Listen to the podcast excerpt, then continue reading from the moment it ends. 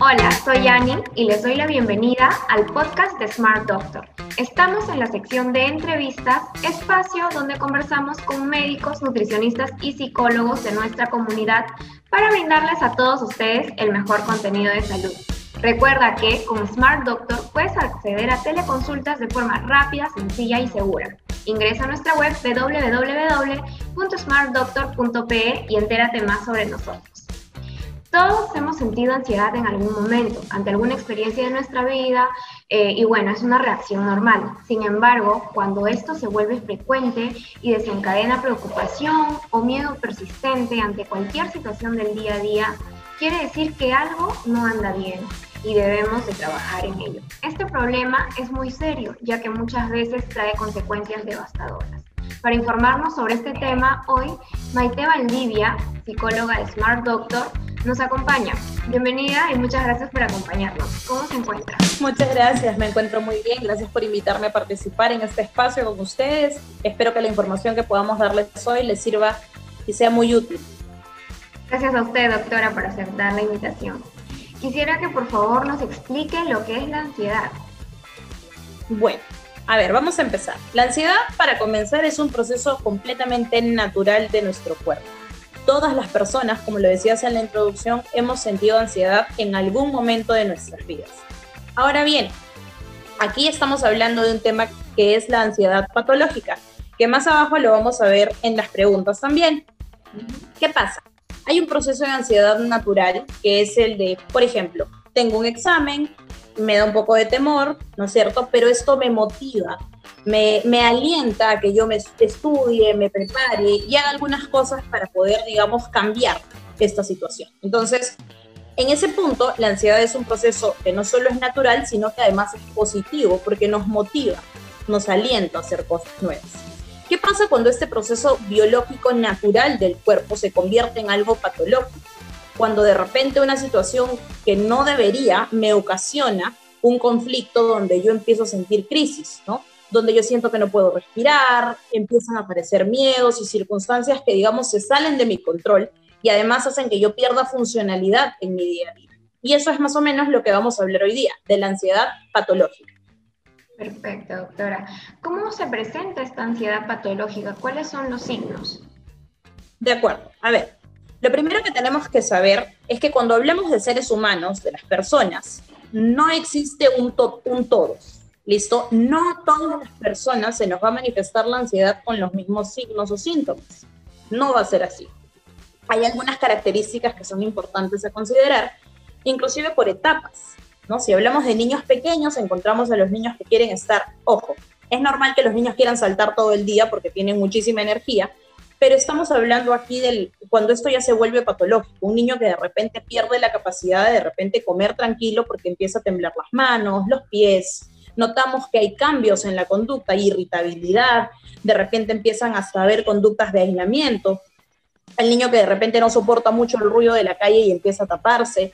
Hablando ya de adolescentes, eh, va a depender mucho del tipo de personalidad que esté desarrollando, porque sabemos que hay tipos que van a depender de los estilos de crianza y una serie de situaciones. En el caso de los adultos, y digamos que más como líneas generales, tenemos algunas características dificultad para respirar, que es distinta del COVID porque se presenta en determinados momentos. Si, estamos, si estuviéramos hablando, por ejemplo, de COVID, esta sería una tendencia que sería a crecer. Me falta el aire y siempre me falta el aire, ¿no es cierto? Por un periodo prolongado de tiempo. Es importante saber que una crisis de ansiedad patológica tiene una duración de 15 minutos. Me puede pasar 20 o 30 veces en el día, una sola vez, como puede que no me pase, pues un día sí, un día no, una vez al mes, pero solo dura 15 minutos. Estos 15 minutos que dura son los 15 minutos más espantosos de la vida de la persona que los pasa. Porque hay algunos síntomas que se presentan, como por ejemplo, ¿no? Bueno, signos y síntomas. Tenemos miedo a morir, dificultad para respirar, tenemos problemas para concentrarnos, puede ser sudoración, eh, enrojecimiento o palidez en el rostro, el, pensamiento, como te decía, de que vamos a morir o que nos estamos volviendo locos, que estamos perdiendo el control. eh, podemos tener dificultades inclusive para hablar. En el caso de algunos varones se ha visto que presentan em, adormecimiento en el lado izquierdo del cuerpo, que sabemos por cultura general que está muy asociado al infarto.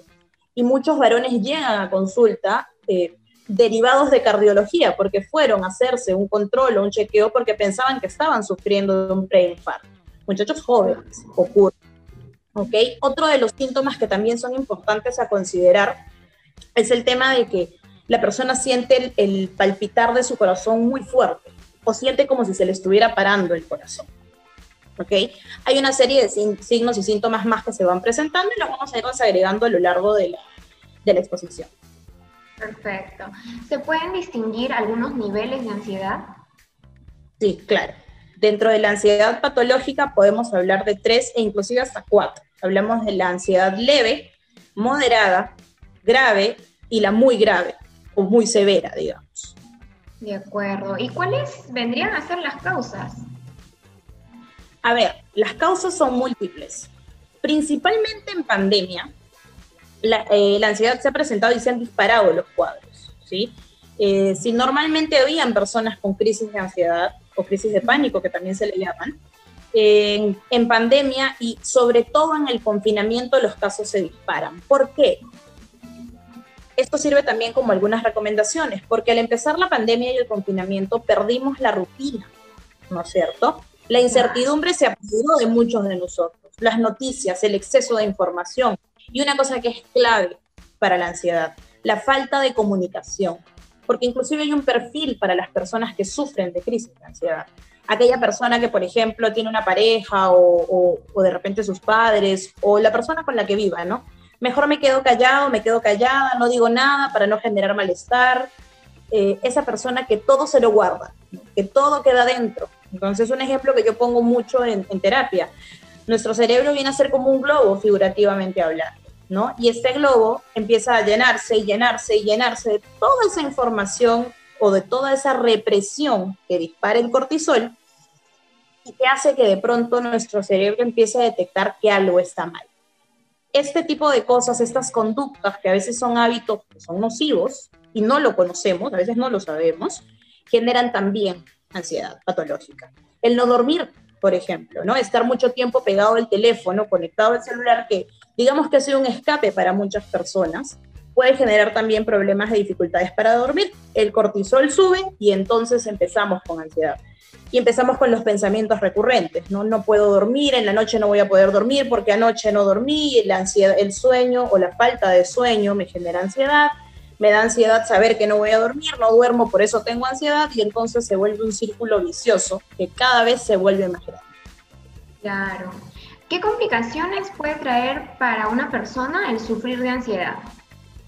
Muchísimas muchísimas. Por ejemplo, eh, lo que te decía, ¿no? Esto se vuelve limitante en la vida de uno.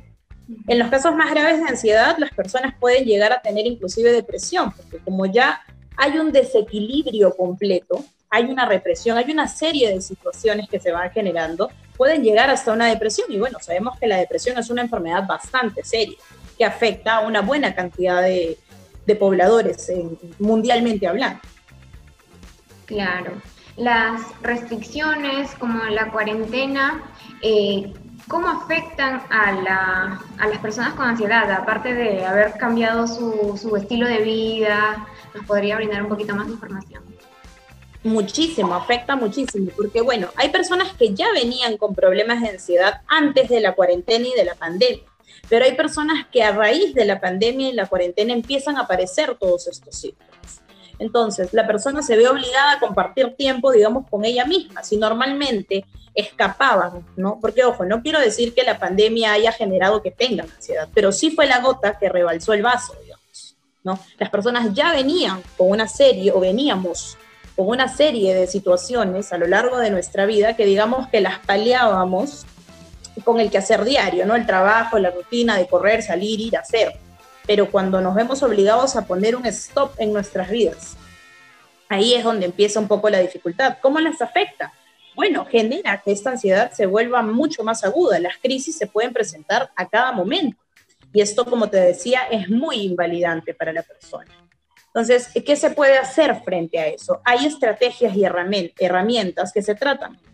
Se tratan en psicoterapia y se puede ayudar al paciente en, un periodo breve, en realidad. Las sesiones son cortas, ¿no? Son tres, cuatro a seis sesiones donde se ayuda al paciente a reequilibrar y a reajustar nuevamente su vida. Claro, ¿Y, ¿y cómo nosotros como terceros podemos ayudar a amigos o familiares que sufren de ansiedad ahora que estamos la mayor parte del tiempo en casa? Súper importante. El tema de la validación, esto es una palabra que es clave para poder ayudar a los demás. A veces pasa, a mí me llegan pacientes a, a consulta que me dicen, ¿no? No se sienten tan mal por la ansiedad misma, sino por la falta de validación en la familia.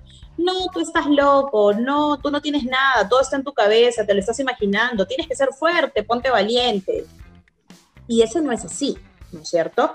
No funciona así en la realidad. Hay que validar la emoción del otro, que para nosotros de repente no esté ocurriendo o no sea importante, no significa que la otra persona no esté sufriendo y la otra persona realmente está sufriendo. Entonces, primero y muy importante, validar lo que el otro dice. Si la otra persona dice, me siento mal, quiero llorar, eh, me siento angustiado, quiero salir corriendo, apoyarlo, acompañarlo en ese proceso. Durante, por ejemplo, la crisis de ansiedad, ¿no? Tratar de estar cerca, no decirle, ay, ya no te sientas mal, sino al contrario, entiendo que te sientas mal, voy a estar aquí para ayudarte, puedo hacer algo por ti, ¿cómo puedo ayudarte? Primero y súper importante. Segundo, hay que, una vez terminado el episodio, hay que buscar apoyo profesional. Porque a veces no es tan simple como yo estoy aquí para acompañarte, pero eso no soluciona todo el problema de la persona que está sufriendo. Entonces hay que buscar apoyo profesional. A veces la persona que sufre de ansiedad no se da cuenta que la está sufriendo. Le da vergüenza o por múltiples situaciones le cuesta mucho trabajo pedir ayuda. Podemos ayudarla en ese sentido, ¿no? Pedir ayuda, indicarle que, está bien. A veces no podemos con todo y eso es normal. No es tu obligación poder con todo. Es importante también que puedas, digamos, aceptar las limitaciones, ¿no es cierto? Con esto ya no puedo, necesito ayuda. Entonces, esas son situaciones que pueden servir mucho. Listo. Eh, ¿Cómo podemos prevenirla? ¿Cómo prevenimos la ansiedad? Primero, con una rutina de alimentación saludable. La alimentación es muy importante para eh, prevenir temas de ansiedad. Segundo, hay que tener una rutina, una rutina de actividades que realizar. ¿No? No hay que dejar que el día nos lleve, porque a veces pasa, ¿no? Amanecemos y tengo todo en la cabeza, que es lo que pasa con las personas con ansiedad. Todo está aquí, tengo que hacer esto, tengo que hacer el otro, ahora tengo un proyecto, y todo sigue acá. Entonces, hay que establecer una rutina, hay que hacer ejercicios diariamente. De repente no me gusta correr, no me gusta cargar pesas, bueno, aunque sea baile. Tampoco me gusta bailar, bueno, entonces camino. Hay que caminar. No hay que tener mucho cuidado con este tema de las restricciones que hay, bien protegidos porque todavía estamos en un proceso de pandemia y cuarentena. En Lima todavía están. Em, y en algunos otros departamentos del país también, pero muy protegidos hay que salir a caminar. Importante mantener la distancia, importante respetar los protocolos de bioseguridad, porque todavía estamos en este proceso, pero también es importante y es necesario salir, caminar, despejarse un poco, porque todo el día metidos en las cuatro paredes puede desesperar a cualquiera. Sí, de hecho que sí, doctora. Eh, las personas que deseen informarse más, eh, prevenir algún problema psicológico o iniciar algún tratamiento relacionado a su especialidad, ¿cómo pueden encontrarlo en Smart Doctor? Bueno, ingresar al aplicativo, eh, encuentran mi nombre, yo soy Maite Valdivia, también tengo una página donde pueden encontrar información que cuelgo de manera gratuita en, en un blog que tengo en Facebook, en Instagram. Y si no, pueden entrar a la página de Smart Doctor y ahí pueden encontrar mi psicóloga Maite Valdivia.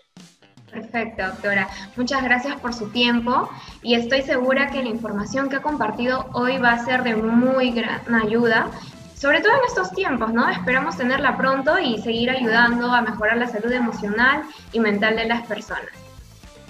Muchas gracias.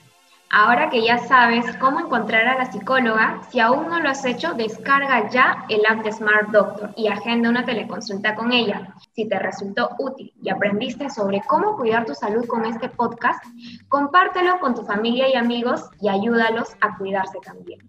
Muchas gracias a todos y hasta el próximo Smart Doctor Podcast.